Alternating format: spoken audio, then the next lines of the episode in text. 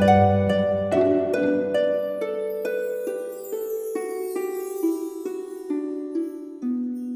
イルセラピーでバラ色の人生宇宙とつながるミオラジオ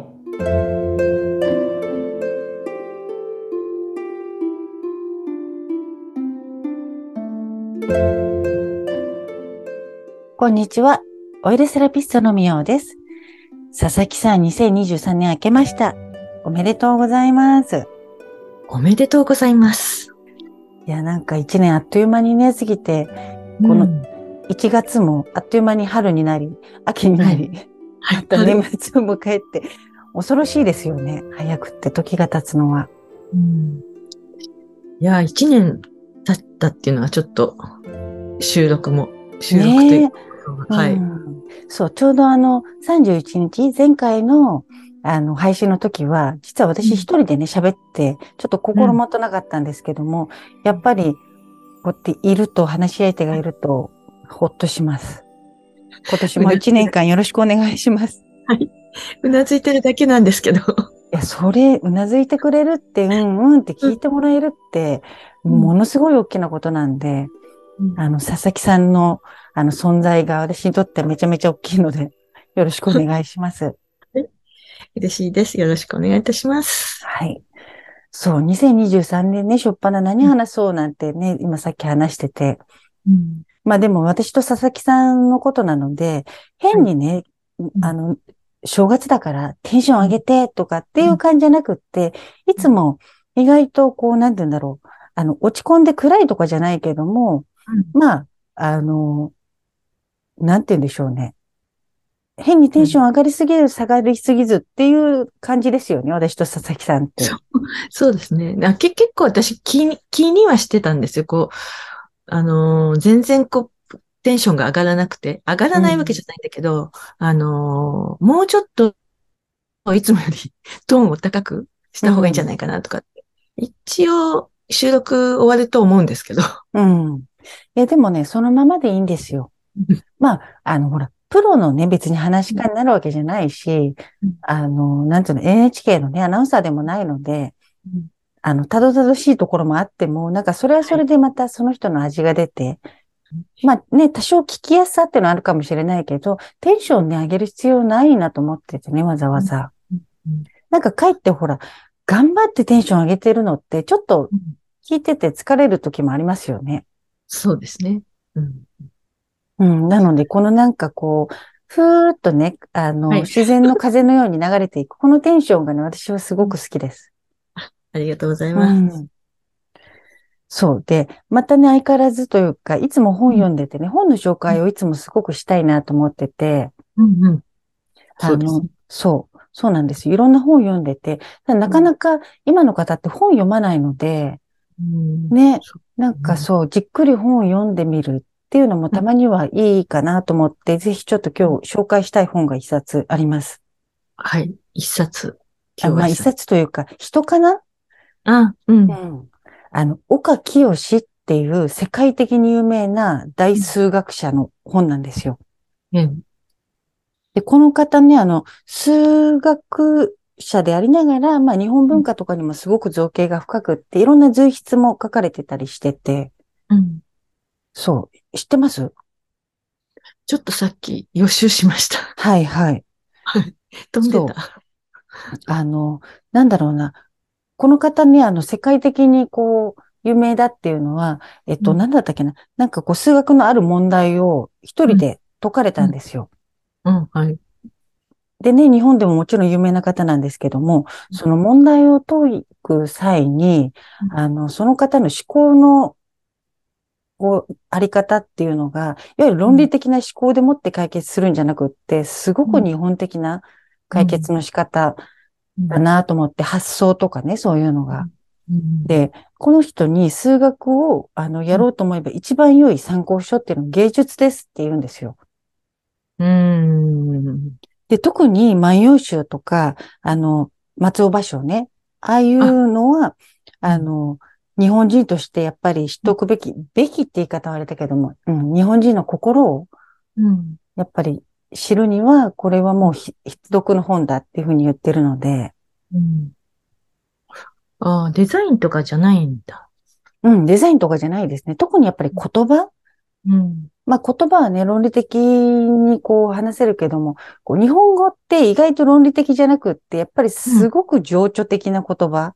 うん、その、ね、一つ心って言ったって、人によってね、いろんなこう概念があるし、うん、その後ろに背景にものすごいいろんなこう意味が含まれてるじゃないですか。うん、ね、どのタイミングで言うかとかね。うん、本当で、あの、やっぱり美意識とかね、その人の心がわかるとか、そういうのを情緒って言ってて、で、うん、このね、大数学者の岡清さんは、あの、人間にとって一番大事なのは、その情緒だって言ってるんですよ。うん。うん、すごいね。うん。なんかすごいですよね、こういう感じって。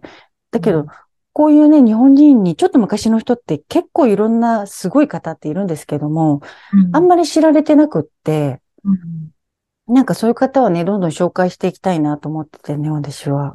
うん、ちょっとさっきあの、お写真を見たけど、結構なんか、話してみたくなるような人だった。本当にちょっとね、まあ難しそうな顔してはね、いらっしゃるけども。うん、うん、でもやっぱり人の心のね、痛みとか悲しみがわかる。うん、やっぱりその心はすごく大事だっていうふうにおっしゃってて、数学の問題をね、解決する人がね、一番大事なのはそれだって言ってるんですよ。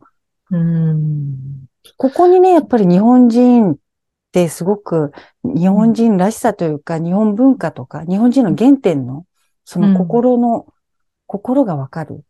っていうのがすごい表されてるなと思って。なんか私あの、数学が得意とかでは全然ないんだけど、うん、でもなんかその、こう、方程式を解くとか、なんかこう、はいはい、その、高校の数学の授業とか、こうなんかこうテレビでやってたりするじゃないですか。うんうん、ああいうのな、なんとなくこうずっと見てるのが好きで。うん。あ、本当に？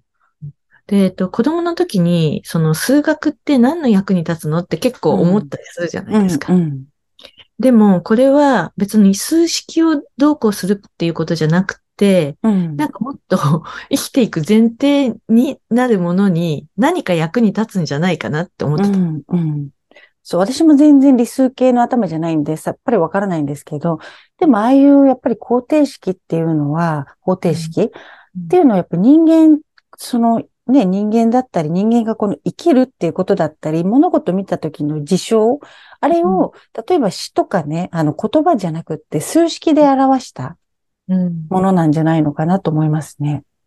だから実は芸術とかと似通ってるのかもしれないですよね。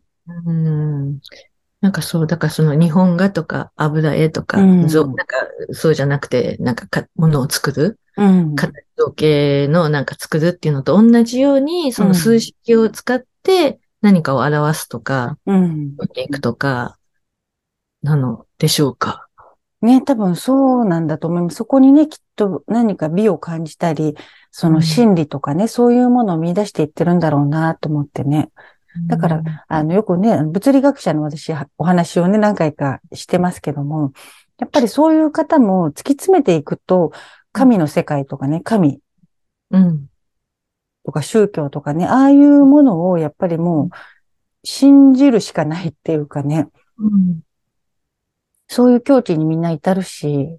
うん、そう、でも本当ね、日本人は結構すごい人いっぱいいるんで、なんか、あの、なんて言うんだろう。日本の歴史でね、うん、世界一古いって言われててね、ギネスにね、一番古い国家として載ってるし、うん、日本の国とかの歴史とか、あとどういう人物がいてね、日本にどういう影響を及ぼしたとか、うん、なんかそういうものを学んでいくと、すごく、こう、自分がね、日本人としてもう一回誇りが持てるね。誇りを持つのは大事だよね。うん。私ほら結構昔から外国行っちゃうのが好きで、一回ね、10代とか小さい時日本がもう嫌になって外国行きたいと思ってよく行ってたんですけども、うん、でも今年取ってきてね、あの、あ、日本のこの物の哀れみたいなね、やっぱり物を見て、自然を見て、そこに何かこう感じるものがある。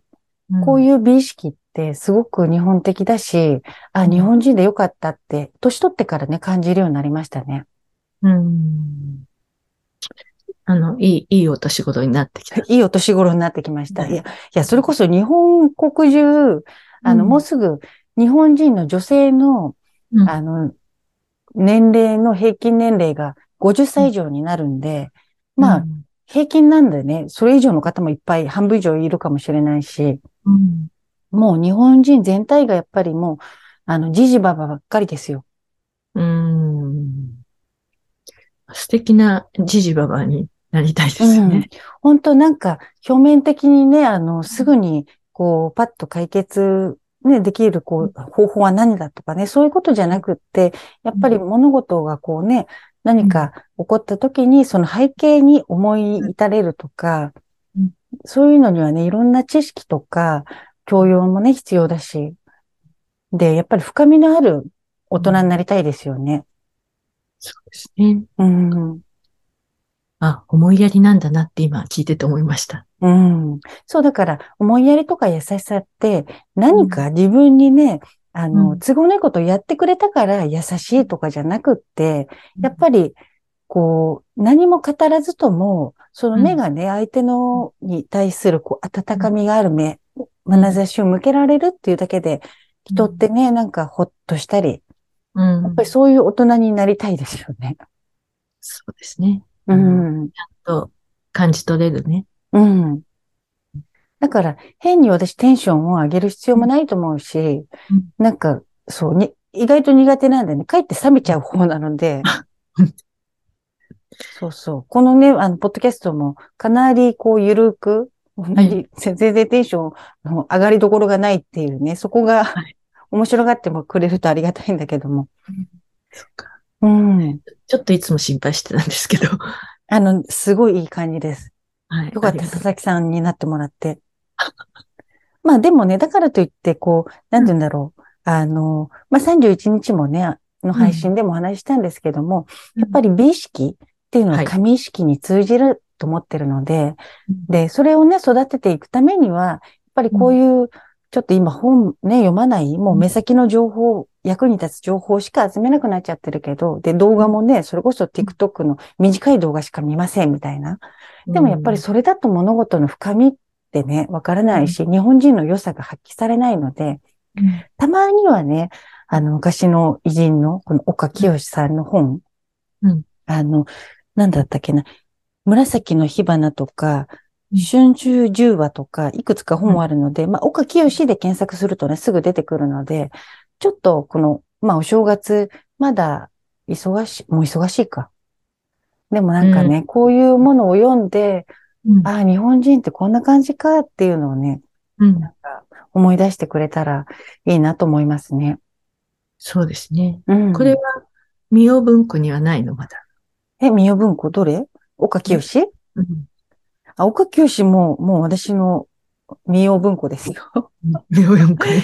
いや、もうこれもめちゃめちゃおすすめなんでね。で、私はだから岡清さんっていうのを知って岡清さんの本を読んで、岡清さんが影響を受けた本をまた調べて、そっちを読んで、うんどんどんどんどんいろんな本に、あの、行くんですよ、いつも。うん。そうね。